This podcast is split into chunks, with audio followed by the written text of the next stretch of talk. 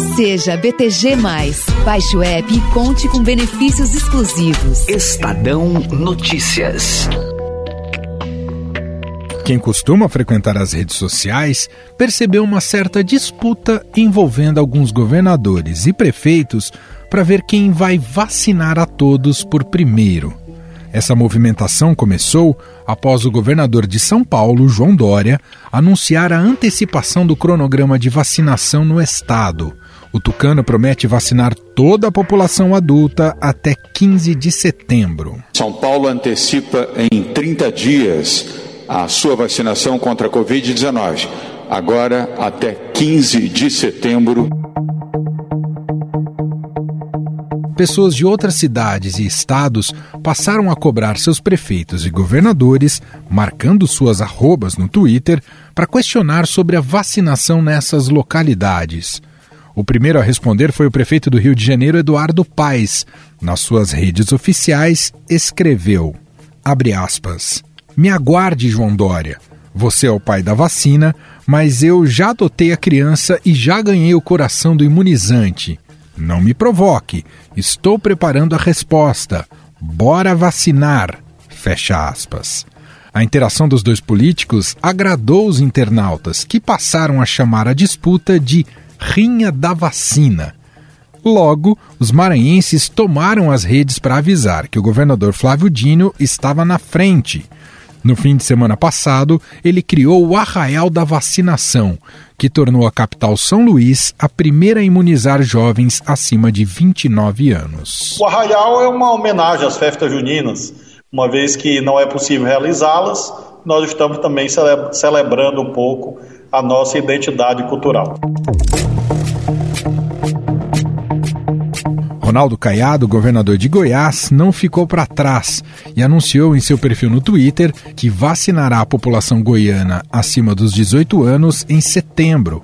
Outro que prometeu vacinar até setembro foi o governador do Pará, Helder Barbalho. Até o final de setembro deste ano de 2021, todos os paraenses de 18 anos para mais já estarão vacinados com a primeira dose. Com essa corrida para ver quem imuniza a sua população primeiro, a pergunta que fica é: quando vamos conseguir tirar a máscara do rosto? Claro, a nossa pergunta não é baseada em como quer o presidente Jair Bolsonaro, mas sim em ciência. E ele vai ultimar um, um parecer visando a desobrigar o uso de máscara por parte daqueles que estejam vacinados ou que já foram contaminados. Pelos números do Ministério da Saúde, até esta terça-feira, mais de 56 milhões de pessoas receberam a primeira dose da vacina, o que representa 27% da população brasileira. Desses imunizados, cerca de 24 milhões receberam a segunda dose, um total de 12% da população. Por enquanto, quem lidera esse ranking do bem é o Mato Grosso do Sul, com 36% de sua população vacinada com a primeira dose. Na sequência estão Rio Grande do Sul com 33% e Espírito Santo com 31%.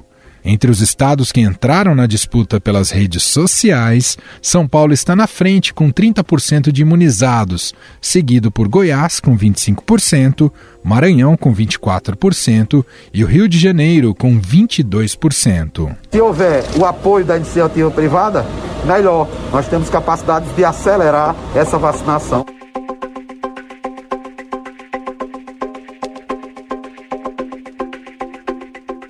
Esse é o ministro da Saúde, Marcelo Queiroga. A distribuição dessas vacinas depende do Plano Nacional de Imunização. Todas as doses importadas ou produzidas no Brasil devem ser destinadas ao Ministério da Saúde, que faz um cálculo proporcional à população de cada estado e envia a quantidade disponível no momento de acordo com essa conta. Dentro dos estados, essa distribuição para os municípios é realizada pelos governadores. Por isso, o cronograma pode sempre sofrer alteração, pois vai depender da entrega dos imunizantes no prazo em que foram acordados. Primeiro, diretamente aos 200 municípios mais populosos e, de outro lado, abastecendo 25 centros de distribuições de distribuição regional, de onde 445 municípios farão retiradas também semanais. Este é Eduardo Ribeiro, secretário executivo da Saúde do Estado de São Paulo.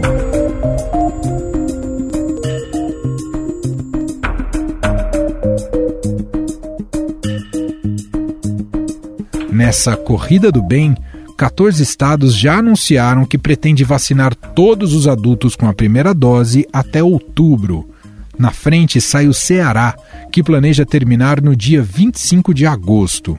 Na lista dos que menos vacinaram sua população com pelo menos uma dose estão Amapá, com 17,12%, Acre, com 17,53%, e Roraima, com 17,56%.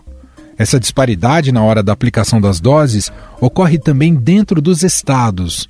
Algumas cidades paulistas, como Turmalina e Flora Rica, já vacinaram mais de 60% dos adultos com pelo menos uma dose, enquanto Balbinos imunizou menos de 12%. A enfermeira Nayara Roberto Amadeu, responsável pela vigilância epidemiológica da cidade de Balbinos, que citamos aqui, explica que a porcentagem baixa se deve ao não comparecimento da população aos postos de vacinação. O que acontece? Foi imposto muitas regras é, em relação às comorbidades. No caso, por exemplo, da pressão alta, né? Só entra quem toma três medicamentos ou mais. Então, acaba dificultando o paciente a ter direito à vacina. A maioria acaba fazendo uso de um, de um medicamento apenas. Aí tem o fato de passar pelo médico, ter a carta médica. E para melhorar essa situação e a gente não ficar com dose armazenada, a gente vai estar. Tá dando início à vacinação a partir de 30 anos de idade.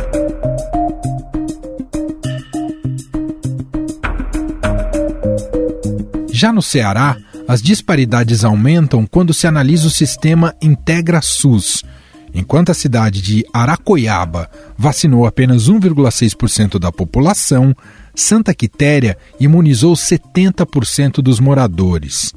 O secretário municipal de saúde de Santa Quitéria, Adeilton Mendonça Amaro, ressalta a unidade entre a equipe técnica da secretaria e o incentivo ao cadastro da população para tomar a vacina. O grande X da questão para estarmos né, é, na frente dos municípios é termos uma equipe capacitada para vacinou, alimentou no sistema né, com dados reais para se ter um, uma melhor distribuição e as vacinas virem ao município conforme a alimentação, porque também em resolução de CIB estadual, que é a Comissão Intergestora Bipartite, faz com que as vacinas venham conforme mais é, é, pessoas se vacinam. E estamos também fazendo um grande mutirão para cadastrar todas as pessoas criteriantes é, possíveis para se tomar essa vacina. E estamos fazendo de um tudo para vacinar mais e mais, fazendo com que os números né, de doses aplicadas e de doses recebidas sejam é, é, bons, né? E estejamos, né, como estamos, em primeiro lugar no estado do Ceará na questão vacinas. Sobre aquela pergunta que fizemos no começo do podcast em relação às máscaras e a antecipação da vacinação, nós vamos conversar agora com o médico sanitarista, professor da Faculdade de Saúde Pública da USP e ex-presidente da Anvisa, Gonçalo Vecina Neto. Tudo bem, professor? Seja muito bem-vindo aqui mais uma vez. Bem, tudo bem é muito, mas vamos levando para não ser levado. Tem toda a razão, professor. Bom, Muitos estados, professor, têm divulgado que já em setembro terão toda a população adulta vacinada, ao menos com a primeira dose da vacina contra a Covid. São os casos aí de São Paulo, Rio de Janeiro, Pará, Goiás, Rio Grande do Sul. Tem até criado uma saudável disputa para ver quem é que termina primeiro. Levando em conta que esse cronograma será cumprido, professor, quando poderemos falar em imunidade coletiva no Brasil?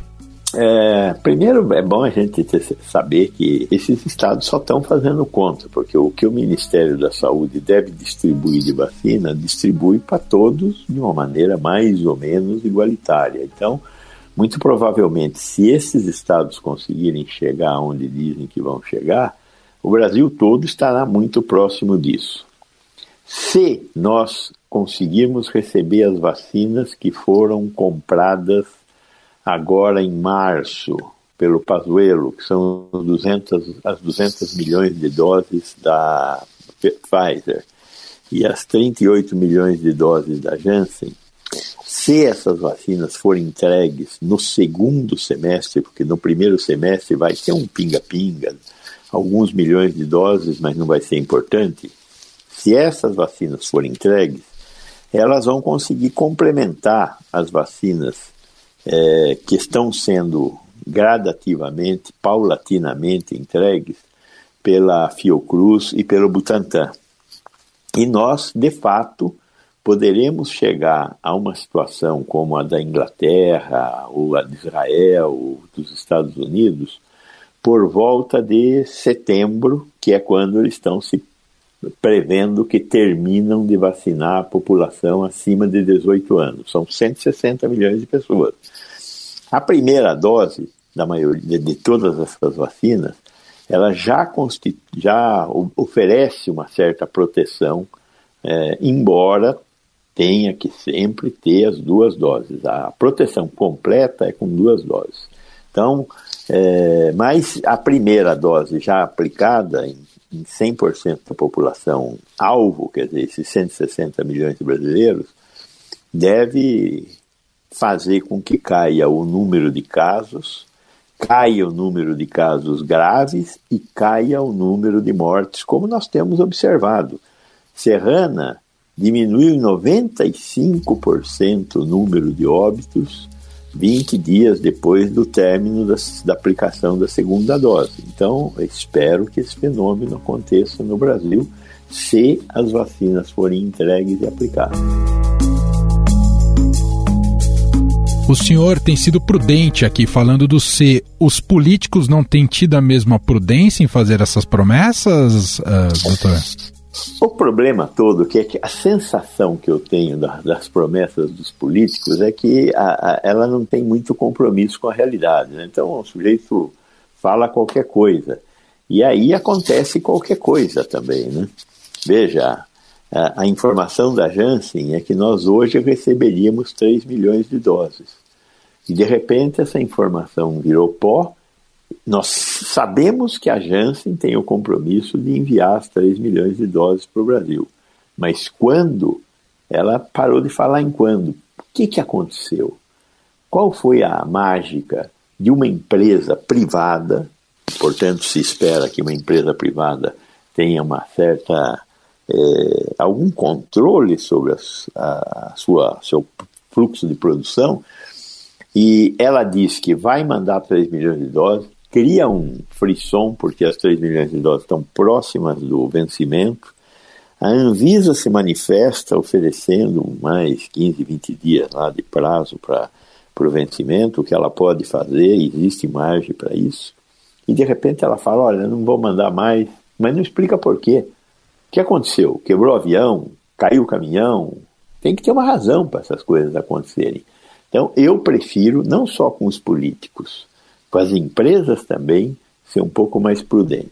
Doutor, a garantia da presença das pessoas para tomar a segunda dose da vacina ainda se revela um desafio no Brasil?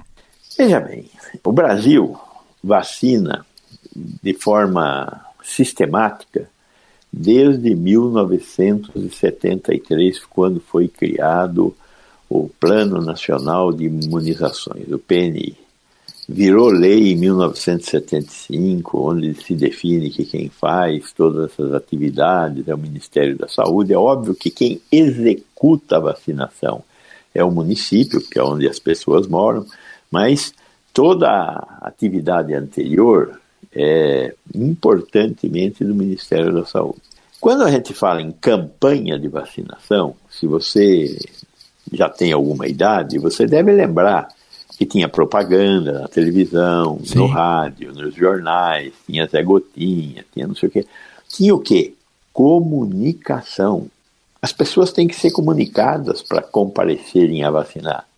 Essa campanha de vacinação não tem campanha. Essa campanha de vacinação, não fosse a imprensa falar, nós não teríamos comunicação. Como é que as pessoas sabem que elas têm que ir buscar vacina em tal ou qual lugar, devem levar tal ou qual documento, é, devem estar preparadas assim o assado. Olha, se você for portador de comorbidade, leve não sei o que e tal. Não houve campanha, não está havendo campanha. As pessoas meio que estão tendo que descobrir que é tempo de vacinar. Então, esta é uma questão muito grave aqui no Brasil. Nós não estamos fazendo campanha de vacinação. O Ministério da Saúde lavou as mãos. Primeiro, não queria comprar vacina. Depois, pressionado pela opinião pública, agora em março deste ano, foi atrás de vacina. Conseguiu vacinas atrasadas. Nós vamos receber no segundo semestre o grosso das vacinas compradas. E enquanto não chegam as vacinas, vão continuar tendo um número absurdo de mortes por falta de programação do Ministério da Saúde. E, ao mesmo tempo, ele que deveria ter recursos para fazer campanhas de vacinação, não está fazendo as campanhas de vacinação, não está fazendo o marketing, a divulgação de que é hora das pessoas irem é, buscar vacina. Então não é de estranhar que esteja, às vezes, apesar da, da situação dramática que nós temos, é, faltando é, gente para ir tomar vacina. Que quem tem que tomar a segunda dose, tem muita gente que esqueceu não foi tomar a segunda dose. Por quê? Porque falta comunicação. Comunicação para a vida humana é muito crítica. E ignorar isso é um comportamento assassino que o órgão federal está demonstrando, sabe? Do ponto de vista epidemiológico, doutor, torna-se um problema crônico se há uma defasagem muito grande da, da segunda dose, das pessoas não terem tomado? Provavelmente não. Provavelmente vai dar certo, né? embora não seja a coisa mais adequada. Nós vamos ter muitas surpresas ainda com essa crise sanitária, porque a hora que nós terminarmos de vacinar os 160 milhões de brasileiros, a vacina chegou, nós vacinamos, ainda nós teremos duas coisas a fazer pela frente. E uma coisa é vacinar as pessoas com menos de 18 anos. Né? Uhum. É, neste momento, a vacina da Pfizer já tem comprovação que é segura na faixa etária dos 12 aos 18 anos. Então, essa primeira fase, essa primeira faixa já deverá é, iniciar a vacinação, preferencialmente com vacinas que tenham sido testadas. Espero que as outras estejam realizando seus testes. Eu tenho notícia de que estão realizando seus testes. Espero que elas tenham terminado de realizar seus testes aí por volta de meados do, do segundo semestre. E aí nós temos que vacinar a, a juventude e as crianças. E aí temos que é, dar um passo atrás e verificar o que, que nós temos que fortalecer. Estou é, repetindo isso o tempo todo. Vacinação não é um ato individual. Você se vacina e está salvo. Não. Você se vacina e estará salvo quando todos estiverem vacinados não antes de todos estarem vacinados. Nós ouvimos o Dr. Gonçalo Vecina, médico sanitarista, professor da Faculdade de Saúde Pública da USP e também colunista aqui do Estadão. Muito obrigado pela entrevista, doutor. Foi um prazer, muito obrigado, boa sorte.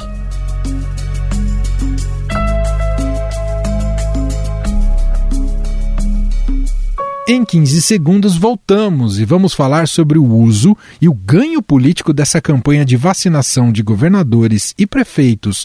E vamos bater um papo com o editor da coluna do Estadão e colunista da Rádio Dourado, Alberto Bombig. O BTG Mais é o banco para quem valoriza o que é exclusivo. Seja premium e tenha tag para pedágios e estacionamentos, monitoramento do CPF e muito mais.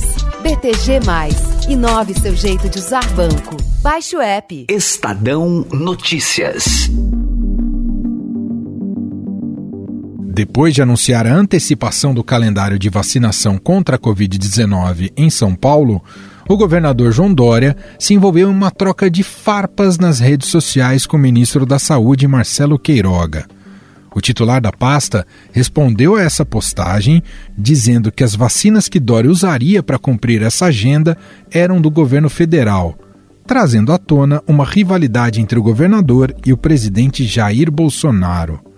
Dória respondeu, abre aspas, quanto recalque, ministro, por aqui vacinando.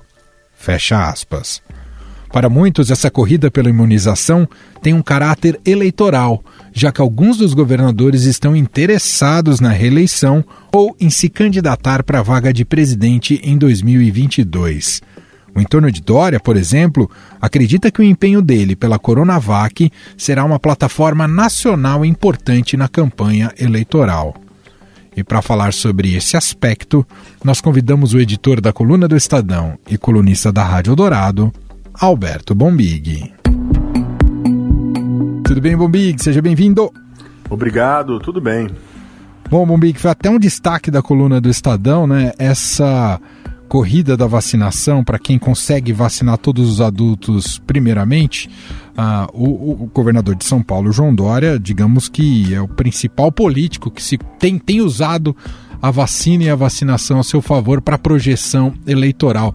E vocês apuraram e trouxeram isso na coluna do Estadão, e queria te ouvir um pouco mais, que isso é levado a sério mesmo como estratégia pensando em 22. É isso, Bombi? Exatamente. Seja porque o Dória não tem, como os outros governadores, né, são governadores de um período de, de uma intensa crise, né, a gente tem que salientar que a pandemia ela reduziu a capacidade de investimento de todos os entes federativos, né?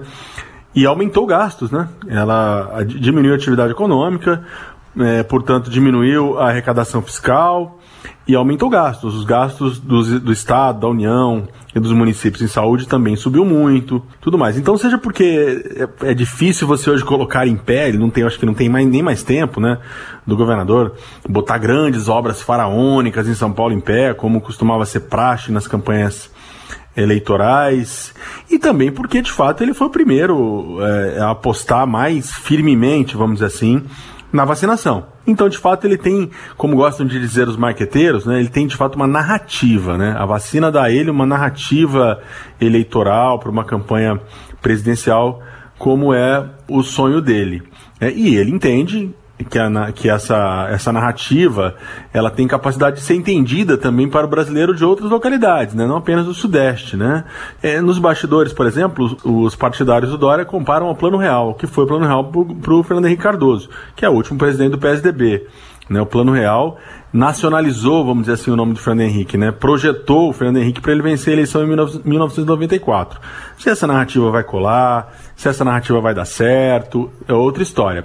Neste momento que eles imaginam, é isso. Obviamente, agora, nesse estágio, ele não é o único a apostar no discurso da vacina, não é o único a ter a vacina como uma bandeira eleitoral. E até o presidente Bolsonaro que tem um discurso tortuoso, né? Uma hora é, faz um aceno à ciência, outra hora diz que não vai ter mais máscara, outra hora diz que não vai obrigar ninguém a ter um passaporte da imunidade que vai vetar, mas mesmo o Bolsonaro e partidários dele já estão, é, até há bem pouco tempo, falando em vacinação, vamos vacinar todo mundo, então ele também vai tentar se aproveitar desse discurso, não tem jeito. Se a gente tiver, e eu espero que sim, todos nós esperamos, né, todo mundo que tem bom senso, todo mundo que coloca as vidas dos brasileiros acima da luta política, torce muito para que a gente chegue até outubro, novembro, né, no máximo, vai, final do ano, com todo o país, ou praticamente todo o país imunizado. E aí o, o jogo da vacina, todo mundo vai querer tirar, tirar seu, sua lasca eleitoral, o seu dividendo é, dessa bandeira tão importante que virou a vacinação dos brasileiros. É, é muito provável que o eleitor olhe para trás e se lembre da dificuldade que foi esse período, se lembre dos amigos perdidos, se lembre dos parentes perdidos e tente procurar entre os candidatos os que de fato apostaram na vacina como uma saída para a crise sanitária e para outros que apenas é, cruzaram os braços, apostaram em tratamento precoce, apostaram em cloroquina. Isso vale para todo mundo que for disputar a eleição fazer captar de você uma última análise, Bombig, e voltando também a esse tema da memória da pandemia, memória do eleitor sobre a pandemia, a questão da vacinação. Se tudo cumprir conforme os prazos aí estão estabelecidos, os cronogramas, ah, em tese, até o fim do ano, o Brasil terá seus adultos vacinados. O que pode fazer com que 2022 seja um ano de retomada e euforia. Isso vai favorecer o presidente Jair Bolsonaro? Se isso ocorrer, você não tenha dúvida que favorecerá. Excelente o ponto que você coloca, é a grande aposta do Bolsonaro, né? Até para ele ter o um mínimo de coerência no que ele vem dizendo lá, que a ele justificou muito a posição negacionista dele no início da pandemia, dizendo que a economia não poderia parar. Né? Acho que ali tinha muito de cálculo eleitoral, tinha muito de erro político, erro estratégico, né? Tava mal, mal aconselhado. A única pessoa que estava do lado dele naquele momento dizendo o caminho, a coisa seria difícil e longa, era o Mandetta, ele demitiu. É, preferiu ouvir gente que estava dizendo, não, isso vai passar, é só uma gripezinha, fica tranquilo, vamos apostar na economia. Ele aposta, assim, a economia é o grande ativo dele, e se esse cenário acontecer, um cenário de, de algum aquecimento, de alguma melhora na, na sensação dos brasileiros, né? porque isso tem que ser perceptível. Né? Às vezes a gente olha a economia muito pela, pela perspectiva de, de números, de índices, mas é, na vida dele, ali, o cidadão comum às vezes não percebe. Se, essa, se houver uma melhora e ela for perceptível para o eleitor, ele é o grande beneficiado. Agora, tem uma questão, né? Essa, essa inflação, esses, esses dados da inflação, que nós tivemos recentemente, eles botaram uma preocupação. Porque aí, como te disse, não adianta você chegar e apresentar índices que indiquem recuperação da economia, índices que indiquem que nós estamos perto de sair da crise, ou pelo menos está é, sair do, do fundo do poço, se no dia a dia dos brasileiros tiver com dificuldade para comprar o alimento no supermercado. Como o governo olha hoje para tentar compensar isso? Transferência direta de recursos de renda. Então tivemos agora o, o, o, Paulo Guedes dizendo que vai prorrogar por mais meses o auxílio emergencial, enquanto isso o Bolsonaro deu uma ordem ali para os assessores auxiliares diretos dele tentar achar um novo programa de transferência de renda, uma nova versão do Bolsa Família. Essa é a forma mais rápida que você tem de, pelo menos, minimizar os efeitos de um possível estouro da inflação no ano eleitoral. A transferência de renda ela, segundo quem, quem pesquisa essa área, segundo quem os, os, os marqueteiros, quem faz as pesquisas, os políticos mais experientes, costuma ter um efeito a curto prazo, né, que é a transferência direta de renda, né? O sujeito, um cidadão, põe o dinheiro no bolso, está cheio de necessidade em casa, né? E aí ele tende a, a ter uma percepção do governo melhor. Agora, é, tem grana, né?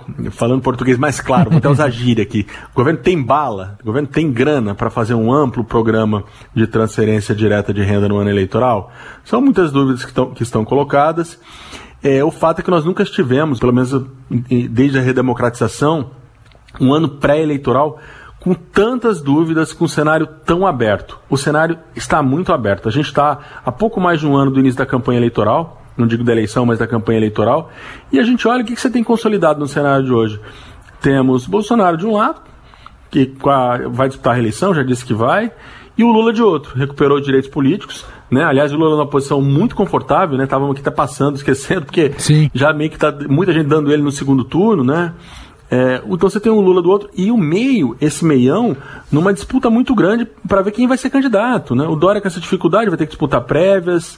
É, o Luciano Huck, que sempre foi dado como presidenciável, a indecisão dele, muita gente no meio político entendendo que ela já passou do limite aceitável, né? já está há muito tempo pensando, e quando está pensando muito, é provável que não seja mais. Agora, outros partidos ensaiando lançar uma candidatura um cenário muito volátil, um cenário muito indefinido. Muito bem, Alberto Bombig, editor da coluna do Estadão, participando mais uma vez aqui do nosso podcast. A gente a qualquer momento convida ele novamente para conversar aqui. Obrigado, viu, Bombig? Obrigado a você. Estadão Notícias. E este foi o Estadão Notícias de hoje, quarta-feira, 16 de junho de 2021. A apresentação foi minha, Emanuel Bonfim. Na produção, edição e roteiro, Gustavo Lopes, Júlia Corá, Ana Paula Niederauer, Jefferson Perleberg e Patrick Freitas. A montagem é de Moacir Biasi e o diretor de jornalismo do Grupo Estado, João Fábio Caminuto. Escreva pra gente, podcast@estadão.com. Um abraço para você e até mais.